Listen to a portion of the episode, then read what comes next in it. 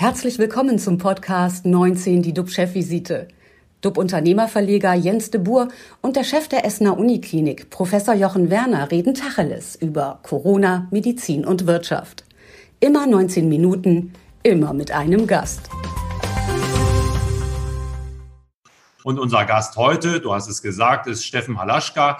Seit zehn Jahren ist er Moderator von Stern TV und er zeigt, wie man Infotainment richtig macht, also guten Journalismus mit äh, toller Unterhaltung verbindet. Guten Morgen, Herr Laschka. Guten Morgen, da habe ich ja an der Stelle schon mal gar nichts zu widersprechen. Ich freue mich äh, über die Einladung.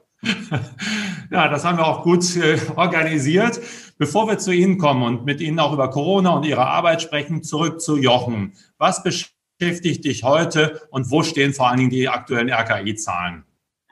Ja, Robert Koch Institut hat gemeldet 6.729 Neuinfektionen. Das sind etwas mehr als 400 äh, vor einer Woche, also weniger. Ähm, dann hat es gemeldet äh, 217 neue Fälle von Verstorbenen im Zusammenhang mit Covid-19, so dass wir dort jetzt die nächste Grenze von 52.000 Todesfällen überschritten haben. Wie sieht das bei uns in Essen aus?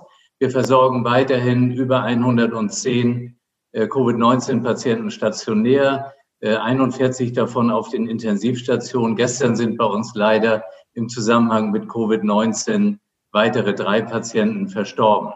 Was mich über das Wochenende bewegte, das war zum einen der Entscheid des Oberverwaltungsgerichtes Nordrhein-Westfalen, wonach zwei 83-jährige Eheleute aus Essen keinen Anspruch auf eine sofortige Impfung gegen das Coronavirus haben. Damit wurde die Entscheidung aus der Vorinstanz bestätigt. Das im eigenen Hausstand lebende Ehepaar wollte nämlich erreichen, dass ihm die Stadt Essen unverzüglich eine Möglichkeit zur Corona-Schutzimpfung ermöglicht. Nach dem Empfinden der beiden 83-Jährigen sei es rechtswidrig, dass zunächst alle Bewohnerinnen und Bewohner der Pflegeheime geimpft würden, auch wenn sie das 80. Lebensjahr noch nicht vollendet hätten. Das Oberverwaltungsgericht, ähm, die Entscheidung ist nicht anfechtbar. Und dieses Beispiel, das zeigt einfach das enorme auch gesellschaftspolitische Potenzial all der Entscheidungen rund um die Impfung. Du hast am vergangenen Freitag über die Antikörpertherapie für eine bestimmte Gruppe von Erkrankten gesprochen. Donald Trump hat sie erhalten und äh, jetzt war gestern zu lesen oder auch in allen Tages, äh, ja, in allen News-Sendungen, dass Jens Spahn dieses Medikament Unikliniken, also auch euch zur Verfügung stellt. Äh, seid ihr schon dabei? Habt ihr schon sozusagen die Informationen bekommen? Wie sieht's aus?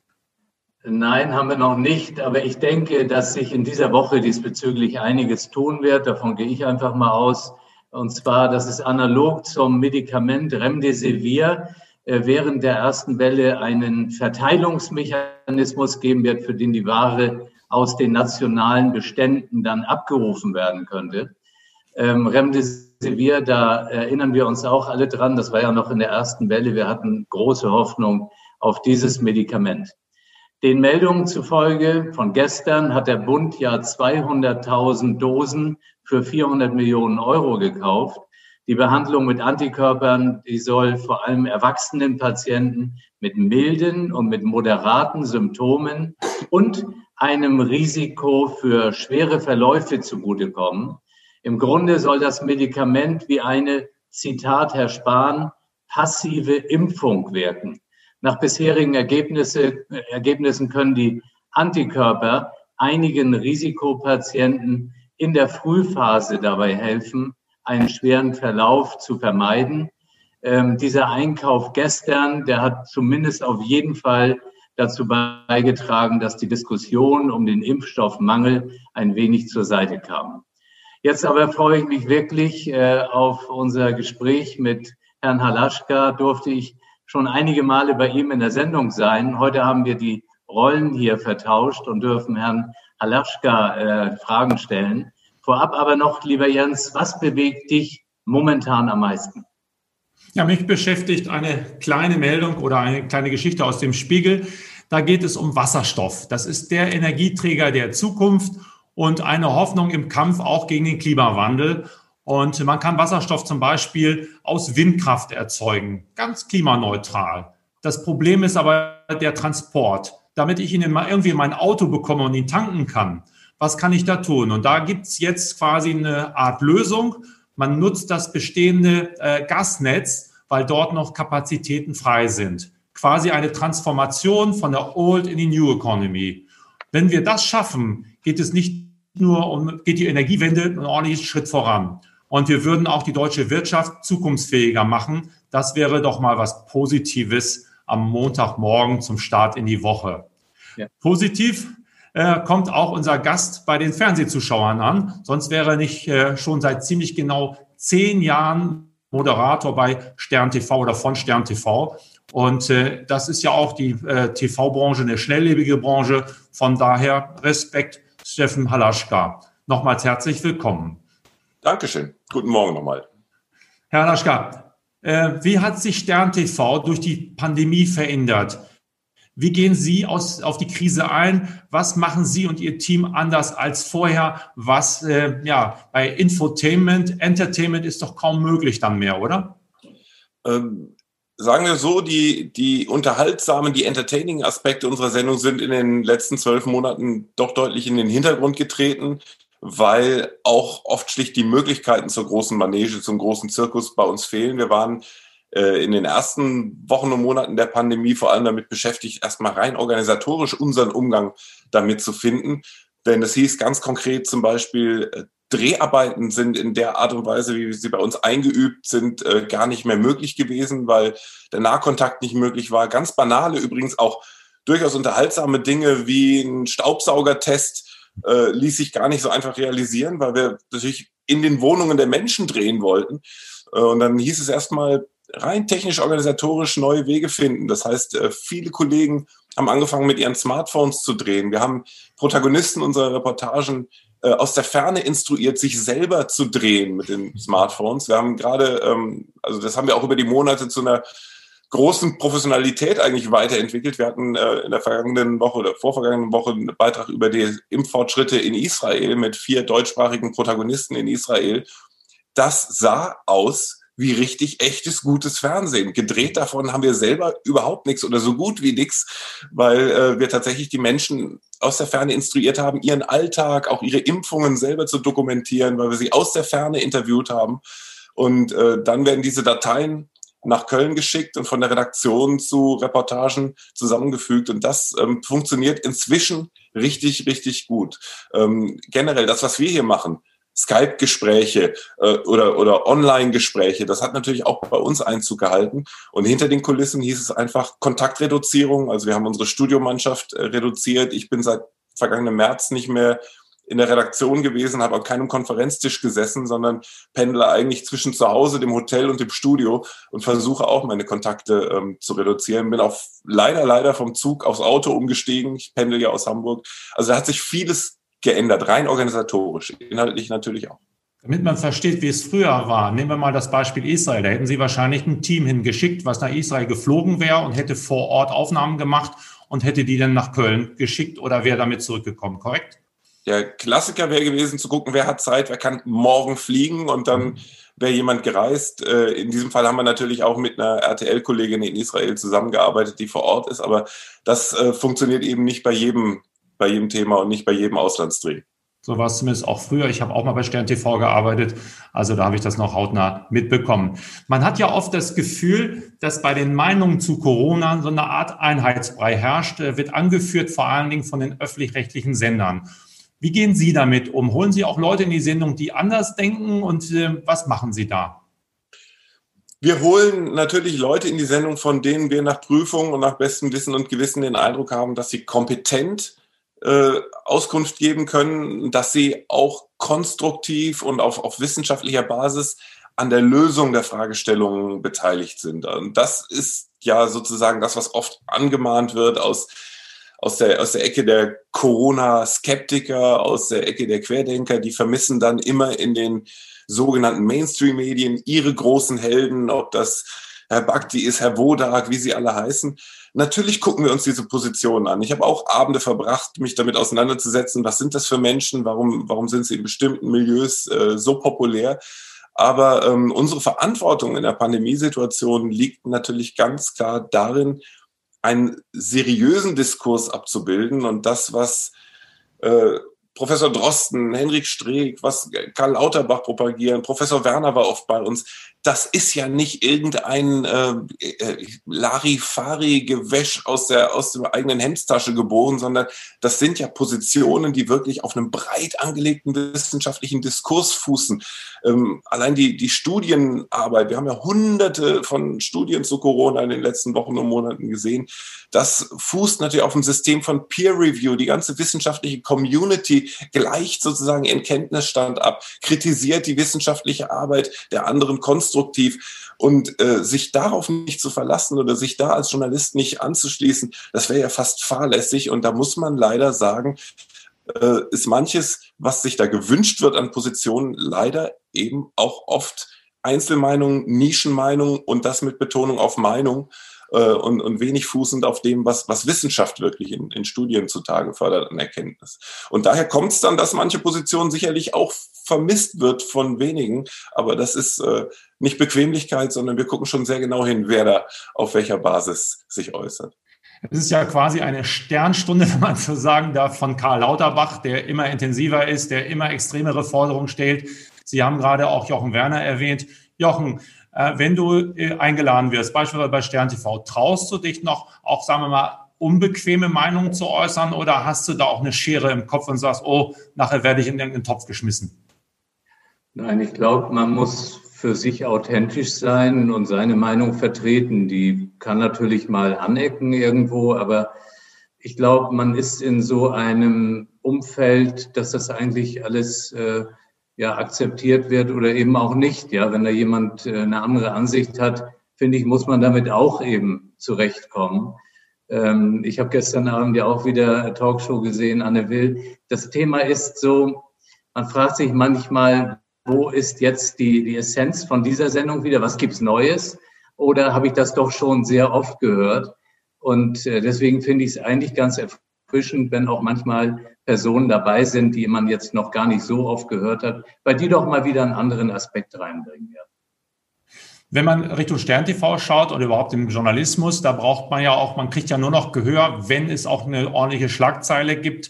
Jetzt stehen verschiedene Wahlen auch an. Sehen Sie da eine Gefahr, dass man sich jetzt sozusagen gegenseitig überholt, Herr Laschka, mit immer extremeren Forderungen, um gehört zu werden, um sich zu positionieren und dass die Medien ein Stück weit dadurch instrumentalisiert werden? Ähm, absolut, weil man ja auch in Rechnung stellen muss, dass diese Pandemie eigentlich für die Mechanismen der politischen Debatte überhaupt nicht taugt in meinen Augen. Also es kann ja nicht darum gehen, mit dem mutigsten, mit dem unerhörtesten Vorstoß Schlagzeilen zu machen. Äh, ganz einfach, weil wir hier schon auch eine andere Fallhöhe von, von Krise haben. Also das, was wir gerade erleben, das ist eine Binsenweisheit.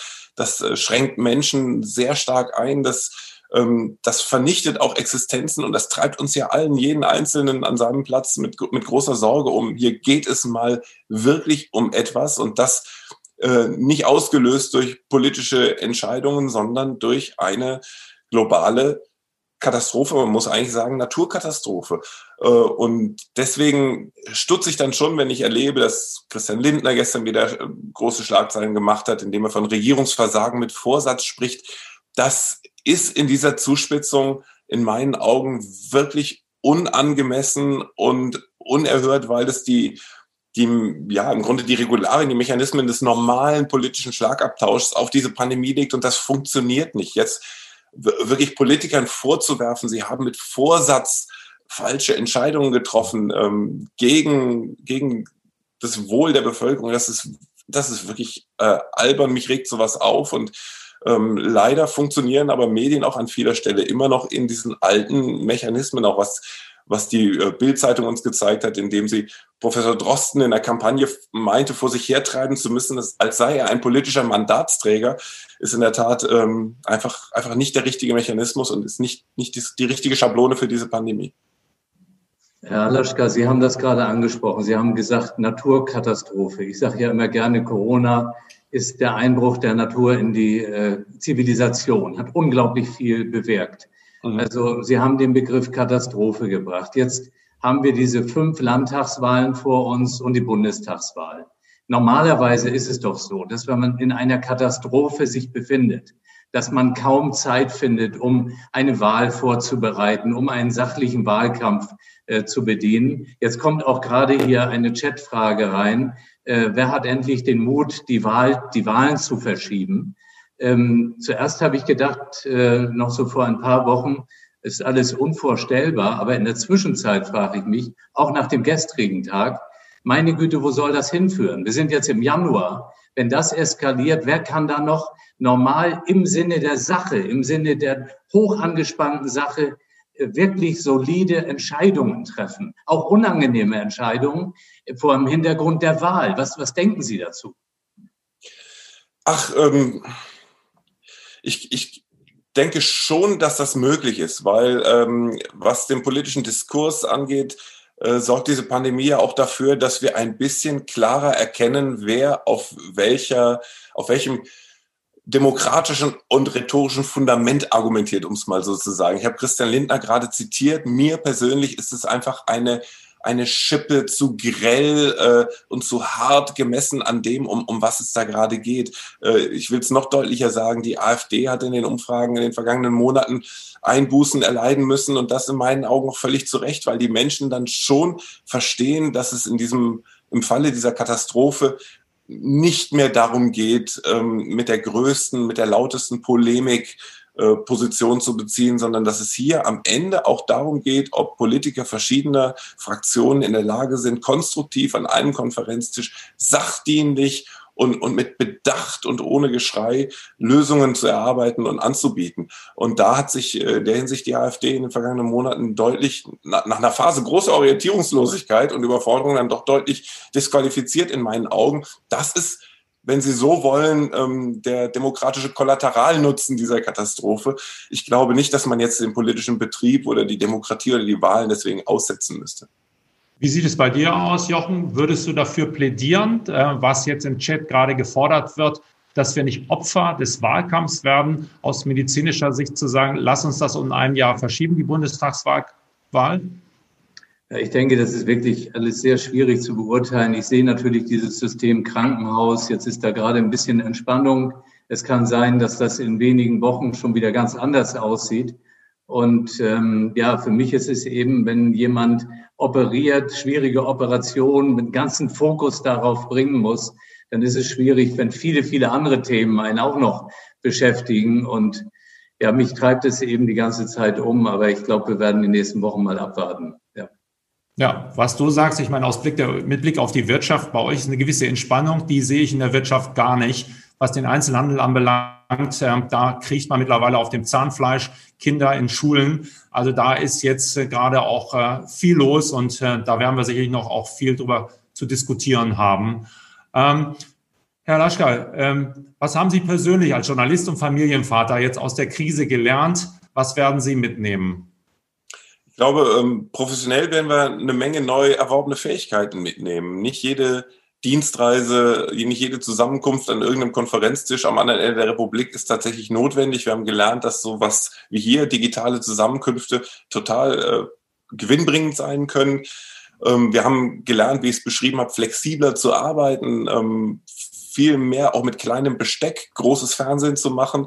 Ähm, und persönlich habe ich ähm, gelernt, ja, ähm, ein bisschen demütiger zu sein. Ich habe vorhin nicht ohne Grund Naturkatastrophe gesagt. Eigentlich äh, der erhellende Diskussionsbeitrag in dieser Pandemie kam für mich aus, aus der Fraktion der Natur- und Artenschützer, die gesagt haben, diese Pandemie ist auch äh, untrennbar verbunden mit Klimapolitik, mit Artenschutzpolitik. Denn wenn wir der Tierwelt äh, nicht so die Lebensräume nehmen würden, dann würde es zu diesen Zoonosen, zu diesen zu diesem Virentransfer vom, von der Tierwelt zu uns Menschen gar nicht kommen. Das heißt, der Raubbau an der Natur führt unweigerlich auch zu solchen Pandemien. Und das bedeutet, dass wir uns privat, ganz persönlich, und das habe auch ich mir vorgenommen, in unserem Lebenswandel deutlich verändern müssen.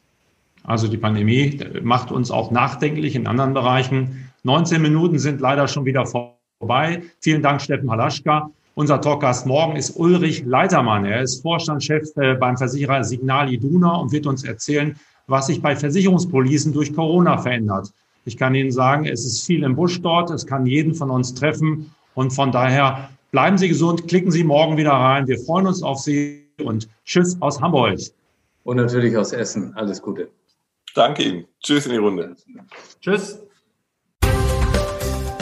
Das war 19 die DUB-Chefvisite als Podcast. Die Videos dazu gibt es auf watz.de und auf dub-magazin.de.